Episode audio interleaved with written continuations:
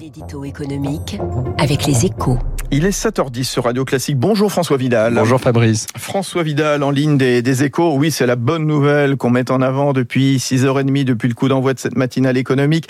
L'économie française qui va rebondir de 6% cette année. C'est en tout cas ce que prévoient les experts de l'INSEE. C'est sensiblement plus que ce qu'anticipait le gouvernement. C'est une très bonne nouvelle et qui en cache d'autres d'ailleurs, François?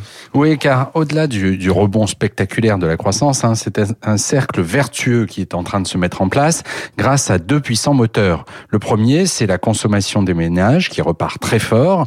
Alors ce, ce, retour en masse des Français dans les magasins et les, les restaurants est assez logique hein, en soi, dans la mesure où leurs revenus ont été préservés pendant la pandémie grâce au quoi qu'il en coûte.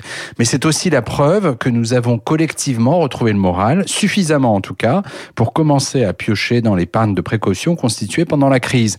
Et quand on sait que ce matelas dépasse les 140 milliards d'euros, on se dit qu'il y a de là de quoi soutenir durablement la reprise de l'activité. Alors dans le même temps, l'INSEE anticipe un rebond massif des créations d'emplois. C'est super aussi, euh, François. Plus de 300 000 emplois supplémentaires cette année. Oui, ce qui permettra au marché du travail de retrouver son niveau d'avant-crise dès la fin 21. Et ça, c'est non seulement une bonne nouvelle de plus, mais également la promesse d'un soutien de poids supplémentaire pour la croissance. Car au total, le pouvoir d'achat des ménages devrait faire un bond de près de 2% cette année, selon l'INSEE, euh, ce qui est un très bon niveau hein, si on le compare à la moyenne historique. Autant dire que si le variant Delta ne vient pas perturber ce scénario rose, la campagne présidentielle se déroulera dans un climat économique très favorable, ce qui pourrait avoir un impact significatif dans les urnes.